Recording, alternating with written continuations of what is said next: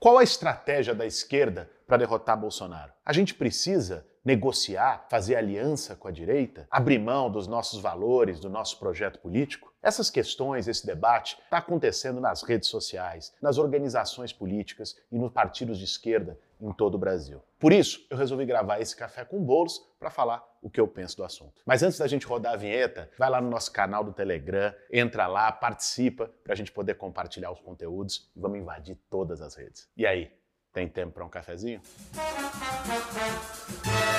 Para fazer um bom café, meu bem. Ninguém aguenta mais. Tá todo mundo indignado, exausto desse governo de milicianos e genocidas. A questão que a gente ouve em todos os cantos é o que, que a gente tem que fazer para tirar essa turma do poder. A angústia para poder acabar de uma vez com esse pesadelo fez muita gente da esquerda acreditar que a gente precisa moderar o discurso, botar o pé no freio, juntar todo mundo de A a Z para se preparar para tirar o Bolsonaro em 2022. Ou seja, de que a gente precisaria deixar o nosso projeto político e a nossa visão de sociedade para um outro momento. Eu quero trazer aqui no nosso Café com Bolos algumas reflexões para a gente avaliar se essa é mesmo a melhor estratégia para derrotar Bolsonaro. Uma primeira questão é que a gente precisa saber diferenciar o que, que é uma unidade pela democracia contra o Bolsonaro, ou seja, juntar todo mundo contra os arrobos autoritários dele, as ameaças golpistas, ou mesmo contra o negacionismo na pandemia, isso é uma coisa.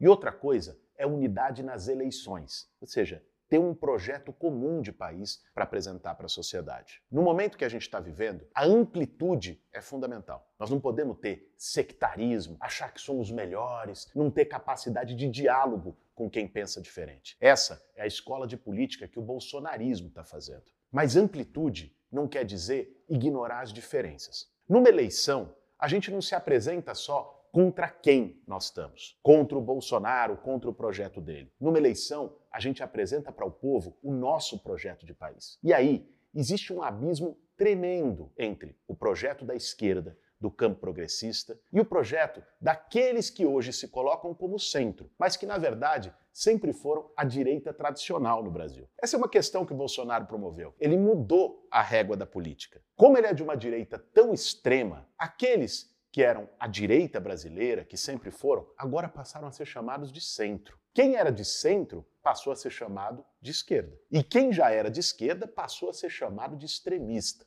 Mas é importante que a gente não se deixe levar por essa mudança de rótulos, porque na prática as posições não mudaram. Aquele que hoje se diz o centro compartilha com Bolsonaro a agenda econômica liberal, que é uma das principais razões para o nosso país estar nesse atoleiro. O problema do governo Bolsonaro é o autoritarismo, é a postura fascista dele, mas não só. É essa agenda neoliberal dele e do Paulo Guedes que boa parte dos partidos do dito centro compartilham. A agenda que fez o Brasil voltar para o mapa da fome. A agenda que nos levou a mais de 14 milhões de desempregados. A agenda que essa semana aprovou a privatização da Eletrobras, com o voto de todos esses partidos que, no campo político democrático, se colocam contra o Bolsonaro. Mas quando se trata do tema da política econômica e da retirada de direitos, eles estão juntinhos. Quando a gente aponta isso, não quer dizer nenhum ranço, nenhuma lavagem de roupa suja. Esse não é o momento para ficar dizendo o que, que as pessoas fizeram no verão passado, mas entender o que, que as pessoas estão fazendo hoje aponta do que elas vão fazer no verão futuro. Quem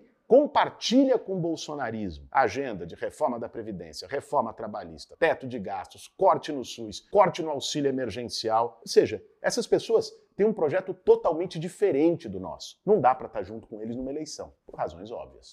Aliás, se a esquerda, para tentar se aproximar desses setores, decidisse, como alguns defendem, diluir as nossas posições no liberalismo, moderar, dizer, não, não somos tão assim contra as privatizações. Não, o ajuste fiscal de fato é necessário. Não, o teto de gastos a gente resolve de uma outra forma, não precisa revogar. Se a esquerda decidir fazer isso, ela cai numa cilada, porque ela perde a capacidade de dialogar com um sentimento de descontentamento e de indignação da maioria do povo contra essas medidas com quem está sofrendo na pele a consequência da política de cortes. E mais que isso, é uma ilusão acreditar que esse campo político da direita liberal não vai ter uma alternativa própria nas eleições de 2022. Eles vão construir a sua candidatura e não vai ser a da esquerda. Uma outra questão que a gente precisa ter em mente para pensar a estratégia da esquerda nesse momento é que a batalha contra o bolsonarismo não é só na arena eleitoral. Aliás, o Bolsonaro, desde agora, há um ano e meio da eleição, já está dizendo que a eleição vai ser fraudada, já está preparando os caminhos para o golpe. Essa narrativa dele, do voto impresso, essa semana, inclusive, ele foi além. Disse que se não tiver voto impresso, pode ter uma convulsão no Brasil depois do processo eleitoral. Essa narrativa tem um objetivo muito claro. O Bolsonaro sabe que a popularidade dele está caindo e que as chances dele ganhar no voto a eleição de 2022, se é que ele vai chegar até lá, essas chances hoje são menores. Então, ele já está preparando o discurso para não aceitar o resultado eleitoral e mobilizar a tropa dele, milicianos, a influência que ele tem dentro de polícias militares, a influência que ele tem dentro das Forças Armadas, tentar mobilizar essa turma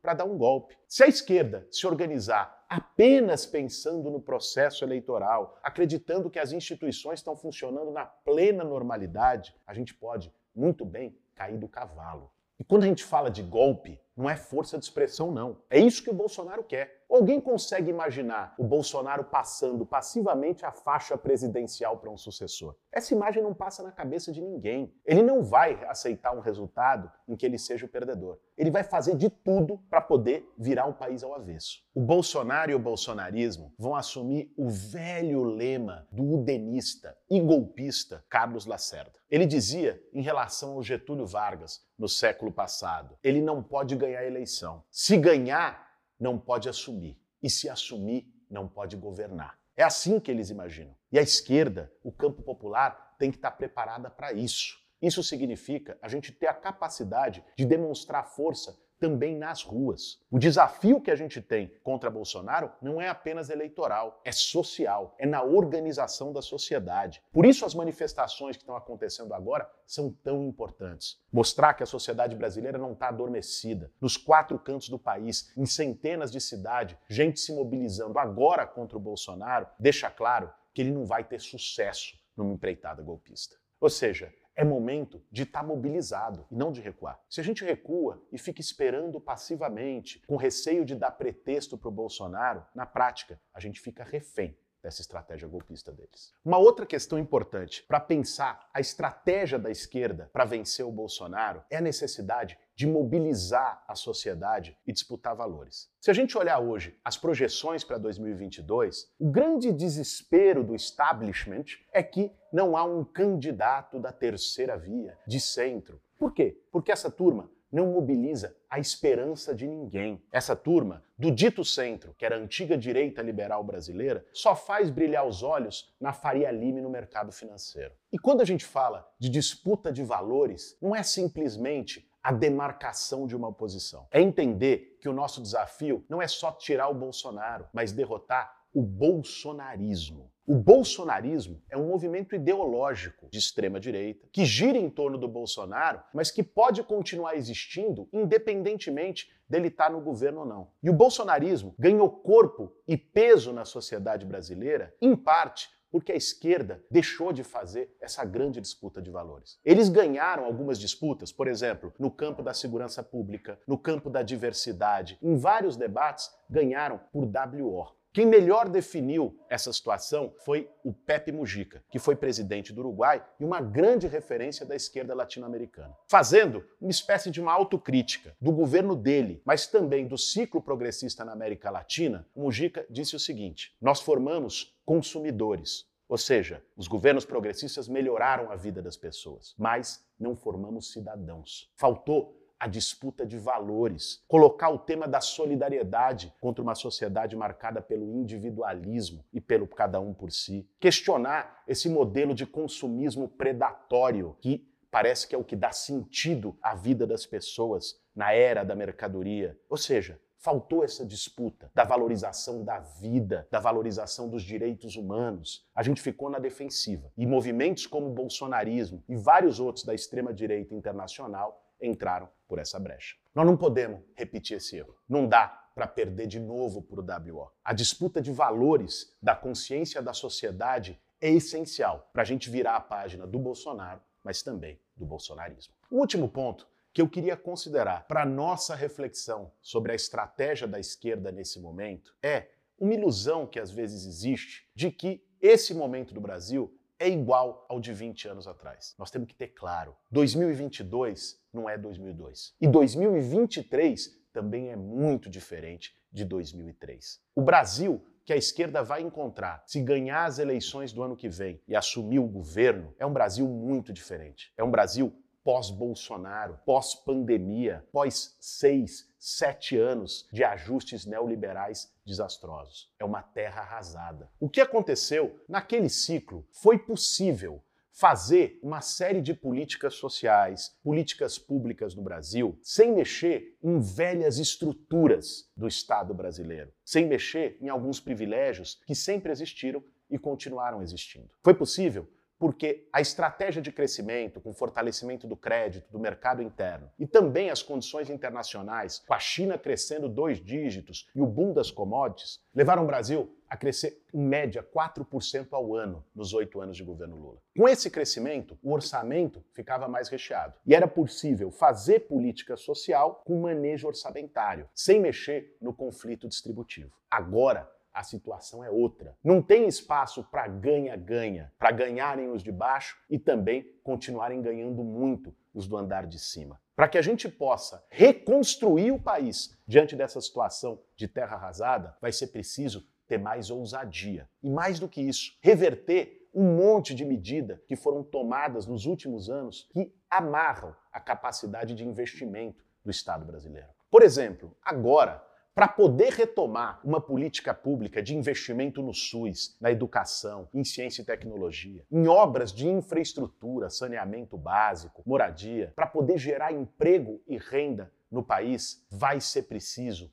tocar no conflito distributivo. Vai ser preciso, por exemplo, uma reforma tributária com taxação de grandes fortunas, como vários países do mundo, até os Estados Unidos, que nada tem de bolivariano, estão fazendo nesse momento. Vai ser preciso colocar na agenda econômica a abertura para ampliação da base monetária, para emissão de moeda. Porque é isso, por exemplo, que o Banco Central Europeu fez no início da pandemia, emitindo 120 bilhões de euros. Esse debate está acontecendo em vários países do mundo. Nós estamos na maior crise da nossa geração. Para sair dela, nós vamos ter que construir caminhos para financiar as políticas públicas. E esse desafio nós vamos enfrentar no Brasil pós-Bolsonaro. E ele exige posições firmes, ousadas, posições efetivamente de esquerda. Ou seja, unidade e diálogo com todos os setores da sociedade, no momento histórico que a gente está vivendo, é essencial. Mas a gente não pode cair numa ilusão. Isso não pode fazer com que a gente baixe as nossas bandeiras, abra mão dos nossos princípios. Nós estamos numa encruzilhada, numa disputa de rumo histórico, de destino do nosso país. E a gente tem que se preparar para ela, nas ruas, nas urnas e na batalha de ideias. Para isso, uma esquerda que seja ao mesmo tempo ampla e coerente é essencial. Uma esquerda de cabeça erguida, que saiba ter a unidade necessária na luta pela democracia contra o autoritarismo bolsonarista, mas que também mantenha firmes os seus princípios. Afinal, como dizia o velho mestre Guimarães Rosa, o que a vida quer da gente é coragem. Esse foi mais um Café com Bolos. Para fazer um bom café, meu bem.